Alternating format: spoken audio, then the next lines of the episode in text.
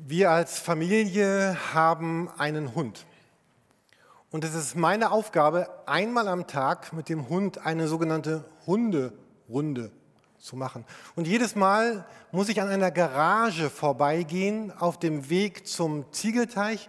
Und seit einiger Zeit ist auf dieser Garage ein Graffiti oder eine Schrift, vielleicht mehr eine Schrift als ein Graffiti. Habe sie letzte Woche einmal jetzt äh, fotografiert für diese Predigt heute Morgen. Und auf dieser Garage hat jemand geschrieben, unser Schmerz und unsere Wunden sind unser größtes Kapital. Unser Schmerz und unsere Wunden sind unser größtes Kapital. Und seit Wochen gehe ich jetzt an dieser Garage vorbei und frage mich, ist das wirklich so? Ist das nur ein Spruch oder ist das so?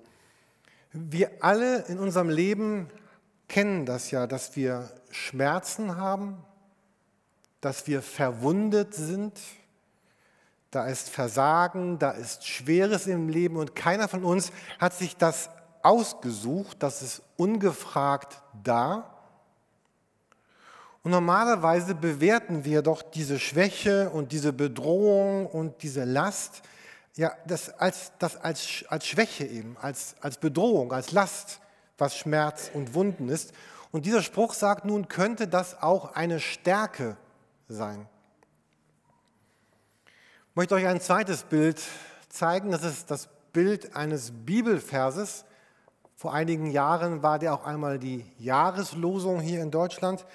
Da geht es um einen Bibelvers aus Lukas 22, Vers 32, wo Jesus zu Petrus sagt, ich habe für dich gebetet, dass dein Glaube nicht aufhöre. Hier ist jemand, in dem Fall nämlich Petrus. Petrus ist jemand, der sehr vertraut ist mit Schmerz und mit Wunden. Auf vielen Kirchtürmen weltweit ist ein Hahn und dieser Hahn erinnert an an Petrus. Petrus war so ein ganz gestandener Mann, könnte man sagen. Er war verheiratet, er hatte eine Frau, er hatte eine Schwiegermutter. Alle kommen in der Bibel auch vor. Er hatte ein Haus in Kapernaum am Galiläischen Meer und er betreibt so eine kleine, ein kleines Fischfangunternehmen, eine Fischerei.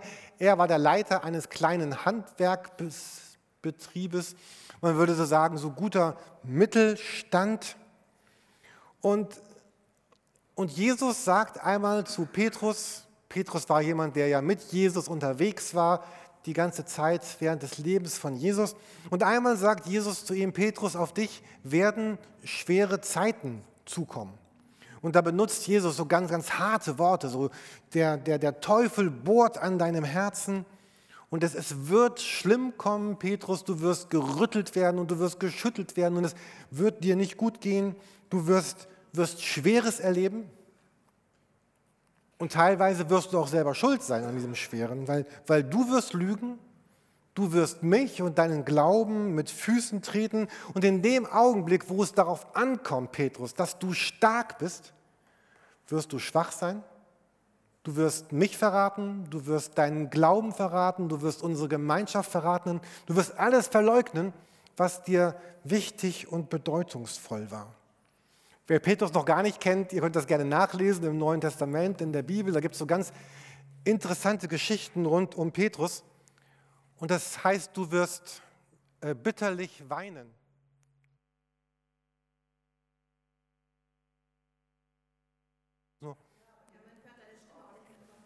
Man hört meine Stimme nicht mehr. Drei, vier, fünf, sechs, sieben. Das ist diese moderne Technik hier. Also wenn das normal vorkommt, dann tauschen wir auf dieses Mikrofon. Ne? Äh, aber es ist gut, wenn ihr komisch guckt, dann weiß ich, irgendwas läuft schief und ich wusste jetzt nicht, bin ich komisch oder ist was anderes, aber das ist gut. Also, dann sagt ruhig, ich höre dich nicht, dann muss ich mir keine Sorgen machen. Ne? Also, also der Gedanke war ja, dass äh, Petrus äh, äh, äh, weinen würde und in so ein bitterliches, tiefes Loch fallen würde. Und gerade darin sagt Jesus diesen starken Satz, den wir hier sehen. Und er sagt ihn wörtlich, er beginnt mit einem Aber. Das ist jetzt auf der Karte nicht drauf. Er beginnt mit einem Aber. Er sagt, aber trotz all dem, trotz all dem, was passieren wird, ist das nicht das Ende. Aber ich habe für dich gebetet, dass dein Glaube nicht aufhört. Oder eine andere Übersetzung sagt, dass du den Glauben nicht verlierst. Jesus sagt Petrus, ich bete für dich und für deinen Glauben, dafür, dass der nicht aufhört, der Glaube, dass der Glaube bewahrt wird und dafür, dass du an mir bleibst, dass du auch nicht aufhörst, dass, dass du mich nicht verlierst und dass ich dich nicht verliere. Und dieses, dieses Beten von Jesus ist nun sehr wichtig. Man kann sich ja zwei Dinge nicht vorstellen. Man kann sich zum einen nicht vorstellen, dass Jesus betet, also mit seinem Vater im Himmel redet und dass das, was Jesus betet, nicht eintritt. Wäre unvorstellbar. Und genauso kann man sich nicht vorstellen, dass jemand Jesus für etwas betet, wo es eigentlich gar nicht wichtig wäre, dafür zu beten. Also das heißt, es ist total von großer Wichtigkeit, dass Jesus betet für Petrus und Gott wird dieses Gebet erhören. Das heißt, ohne das Beten von Jesus für Petrus wäre Petrus in ganz, ganz großer Gefahr, nämlich Jesus zu verlieren seinen eigenen Glauben zu verlieren. Es gibt einige Stellen im Neuen Testament, wo so Gebete von Jesus berichtet werden. Ein anderes Kapitel ist Johannes 17 in der Bibel. Das Kapitel ist, wenn man das zuerst, zum ersten Mal liest, vielleicht so ein bisschen ja, kompliziert ausgedrückt auf den ersten Blick. Aber da ist auch ein ganz wichtiges Gebet von Jesus. Ich möchte euch einmal zeigen hier an der Wand, was Jesus noch betet in Johannes 17. Da spricht Jesus mit seinem Vater im Himmel. Also wenn es jetzt, jetzt du heißt, dann meint Jesus seinen Vater und ich meint Jesus. Oder ihm, er meint auch sich selbst. Das ist so ein bisschen. Also du hast ihm, also mir, Jesus, du hast ihm Macht über die Menschen gegeben so dass durch ihn alle zum ewigen Leben gelangen, die du ihm anvertraut hast. Also wenn hier ihm steht, meint Jesus sich selber. Und das ist ewiges Leben, dich, den wahren Gott, zu erkennen und an Jesus Christus zu glauben, den du gesandt hast. Ich habe den Menschen gezeigt, wer du bist, und zwar allen, die du aus der Welt herausgerufen und mir anvertraut hast. Sie gehörten, dir gehörten sie schon immer, und deswegen hast du sie mir gegeben. Sie haben dein Wort geglaubt und, und leben danach. Wenn wir uns einen Augenblick diese, diese Verse aus der Bibel ansehen, dann beschreiben sie in einer, einer wunderschönen oder in einer sehr starken Art und Weise die beiden Seiten, was Glauben und Christsein bedeutet. Zum einen wird hier in diesen Versen beschrieben, was Glaube aus Sicht eines Menschen bedeutet. Das ist jetzt hier ein bisschen gelb, orange, was immer für eine Farbe das sein mag, auf dieser Folie jetzt dargestellt. Ist wahrscheinlich eher gelb hier. Ähm, das, das sind Worte, die beschreiben, was Glaube aus, aus Sicht eines Menschen bedeutet. Also Menschen erkennen Gott, erkennen Jesus, erkennen ihn an. Menschen glauben an Jesus. Menschen glauben an Gottes Wort und Menschen leben danach. Wenn ihr das nachlesen wollt, zu Hause Johannes 17, die Verse 2 bis 6 oder auf unserer Internetseite kann man diese Folien auch nachher runterladen als PDF, dann habt ihr das nochmal zu Hause und könnt euch das nochmal anschauen. Also hier wird beschrieben, dass was Glaube aus Sicht eines Menschen bedeutet, meine Seite, was ich tue.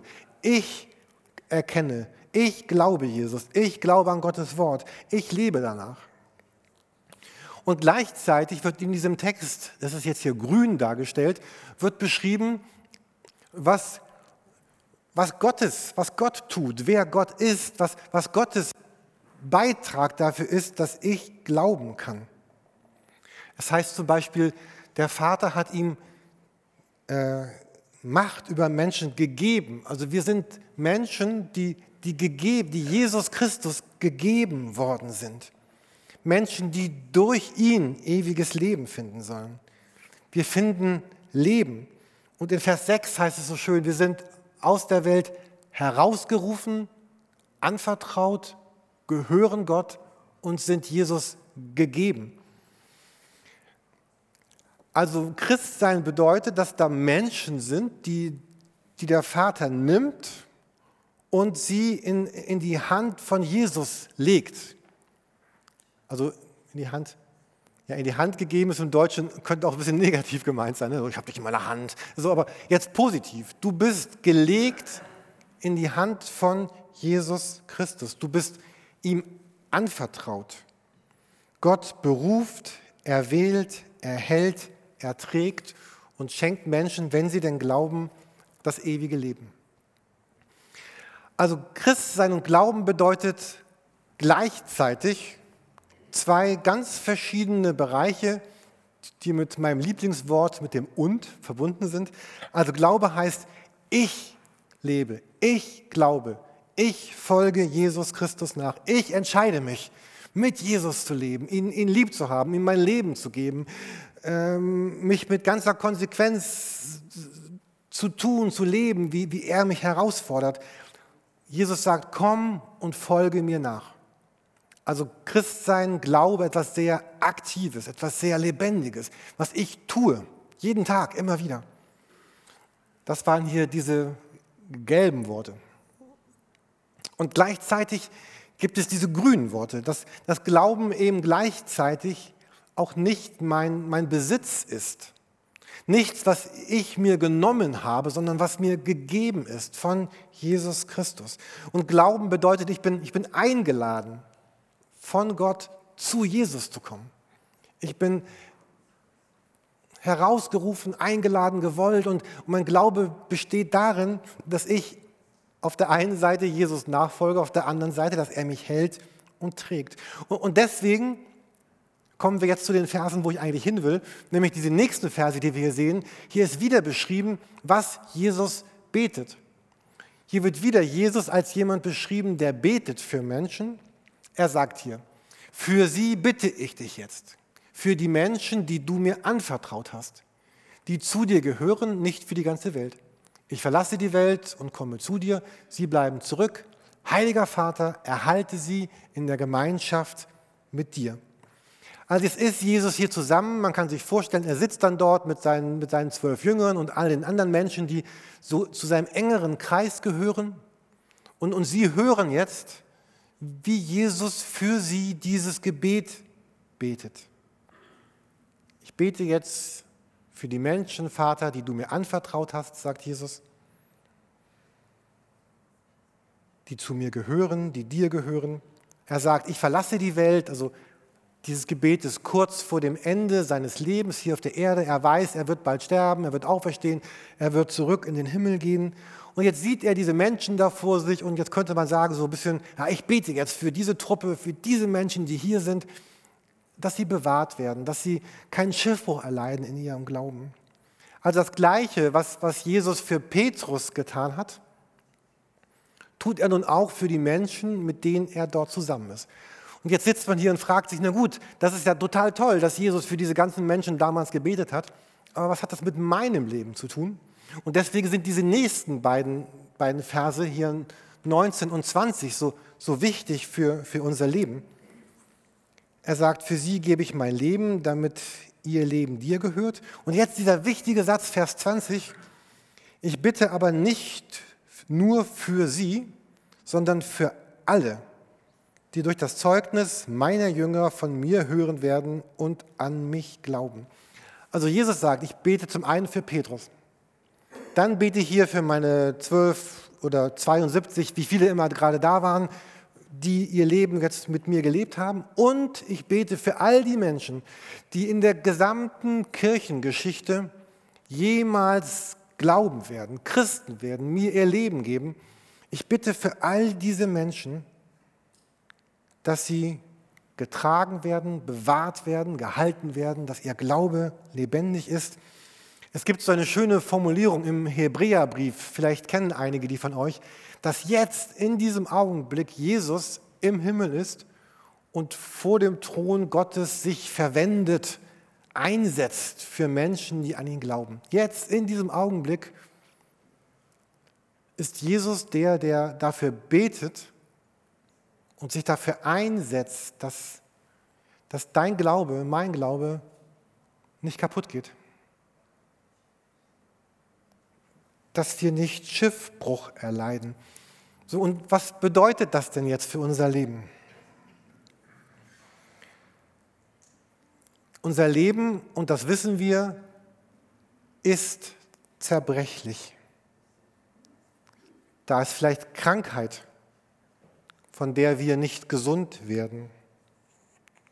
Oder da ist ein Unglück in meinem Leben, im Leben meiner Familie, im Leben meiner Freunde. Ich habe Gebete gebetet und aus irgendwelchen Gründen reagiert Gott nicht so auf diese Gebete, wie ich mir das doch so sehnlich wünschen würde, dass Gott auf diese Gebete reagiert. Vielleicht bist du unglücklich verliebt oder der andere will einfach sich nicht in dich verlieben, obwohl du betest. Oder du suchst Arbeit und findest sie gerade nicht. Dann sind unsere eigenen Anlagen, unsere charakterlichen Dinge, die immer wieder durchkommen, wo wir denken, oh, das, die uns zu schaffen machen. Da sind andere Fragen über Gottes Handeln in der Welt. Ich frage mich so oft in den letzten Wochen, Gott, warum ach, greif doch ein und stoppt doch bestimmte politische Strömungen und Richtungen und Menschen, die, die so die gemacht hätten, unser ganzes Leben kaputt zu machen, in dem wir heute leben. Vielleicht erlebst du in deinem eigenen Leben Wüstenzeiten oder so Zeiten von Enttäuschung, Zerbruch, von Scheitern, von, von Schuld. Oder du bist weit hinter dem zurückgeblieben, was du dir eigentlich vor zehn Jahren vorgenommen hattest, wie du mit Jesus dein Leben gestalten könntest. Und jetzt merkst du, ich bin schon 40 und mein Leben ist fast vorbei und was ist aus mir geworden? Ach nein, ich habe ja noch 40 Jahre vor mir. Vielleicht bist du aber 60 oder 70 und denkst, oh, es ist gar nicht das, bis jetzt das geworden aus meinem Leben, was ich eigentlich wollte, was ich mit Jesus leben wollte. Unser Glaube ist zerbrechlich, wie so eine Kerze im Wind, wie das Leben eines kleinen Kindes. Mein Glaube ist zerbrechlich.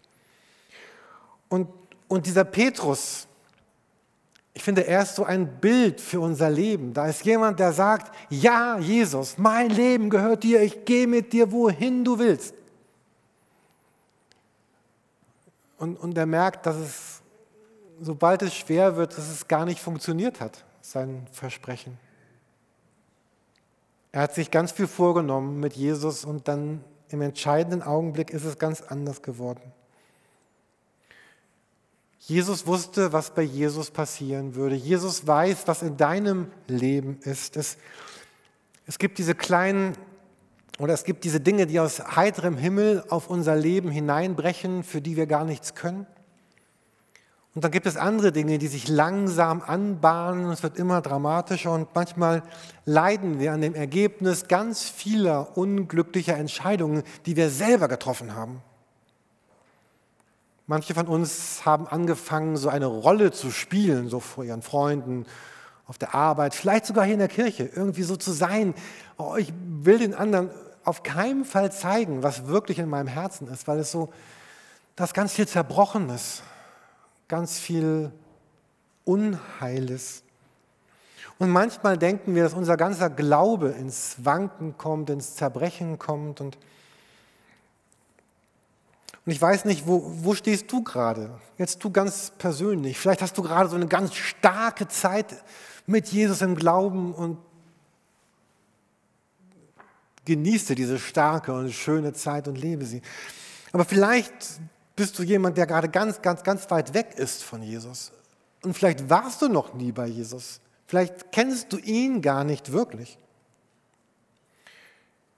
Oder du bist jemand wie Petrus, wo ganz viel schief gelaufen ist in den letzten Wochen, in den letzten Jahren. Und du hast versucht, das irgendwie wegzuerklären, das wegzudrücken, das irgendwie so zu tun, als, als wäre das nicht da. Und bist immer noch nicht geheilt worden. Manche schleppen unsichtbare Rucksäcke voll mit unsichtbaren Steinen herum. Ist dir vielleicht mehr zum Heulen als zum Jubeln? Um das, was es geht in dieser Predigt heute Morgen, ist, dass, dass Jesus dich zu, zu Neuem einlädt, weil er ja für dich betet. Wenn euch diese Petrus-Geschichte ein wenig vertraut ist, dann, dann wisst ihr schon, dass das bei Petrus auch nicht einfach so war.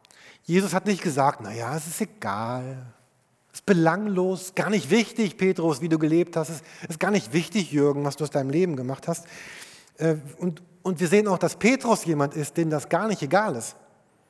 Wir sehen als in Petrus jemanden, der, ich habe gesagt, er war ein gestandener Mann, der er am Ende dann da bitterlich weinend steht, weil er sich und sein Leben sieht.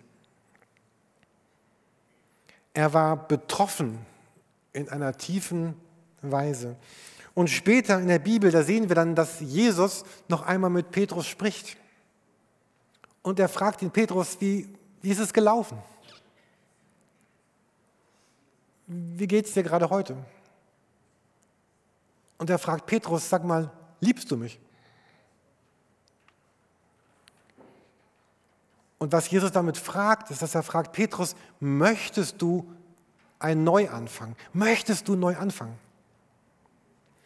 Und was ich so stark finde, dass wir einen Petrus erleben, der nicht ausweicht und irgendwie sagt, da war doch nichts, äh, stell dich nicht so an, Jesus. Sondern wir erleben einen Petrus, der, der betroffen ist und der sehr wohl weiß, um, über was Jesus gerade mit ihm redet. Und ich stelle mir diesen Augenblick dann als sehr als Jesus dann neu mit ihm startet, ich stelle mir das sehr befreiend für Petrus vor, aber auch sehr schmerzhaft. Da war ganz viel Glück, aber auch ganz viel Scham bei Petrus. Und die Voraussetzung, um, um dieses Glück im Christsein zu erleben, diese Freiheit zu erleben, es gibt eine Voraussetzung, das ist nämlich die, dass ich mich mir und meinem Leben vor Jesus stelle.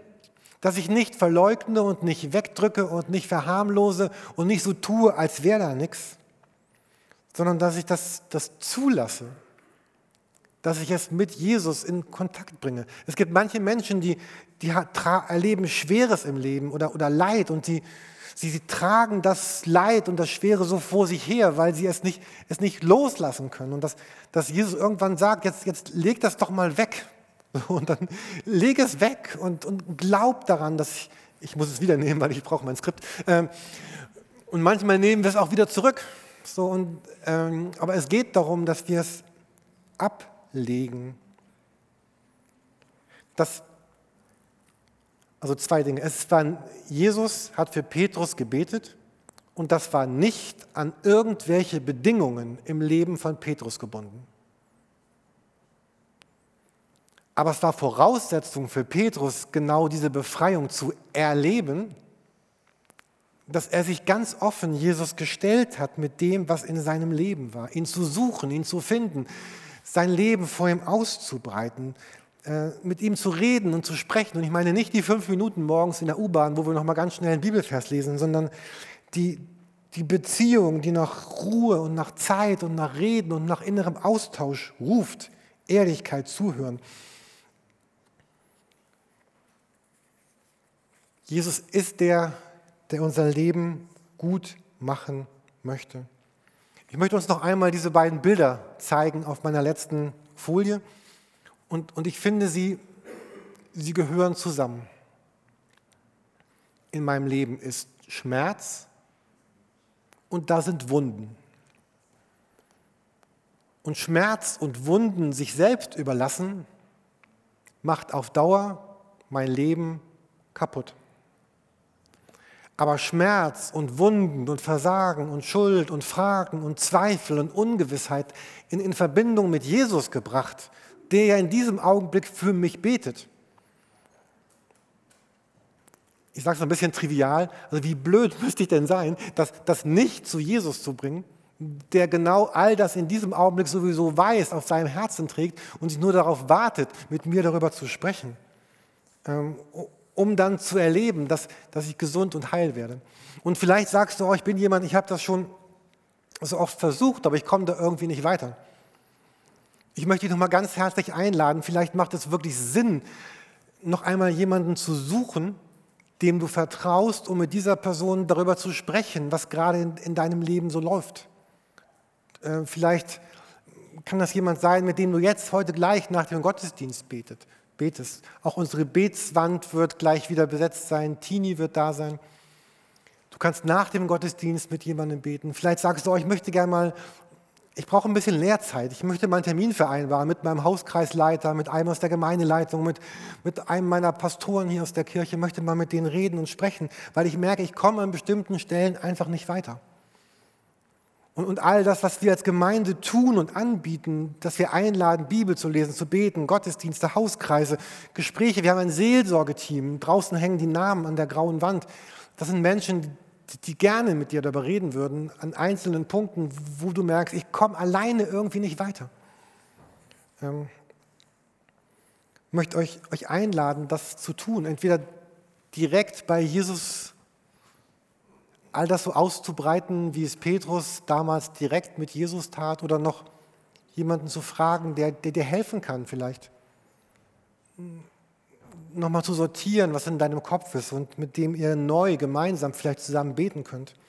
Und ich glaube, dass dann, wenn beides zusammenkommt, nämlich Schmerz und Wunden und Jesus, der für mich betet und ich, der ich mein Leben vor Jesus ausbreite, dass wir dann zu wirklich starken Menschen werden können. Nicht, weil wir stark sind, sondern weil die Mischung aus Jesus, meiner Ehrlichkeit und meinen Wunden ganz stark ist.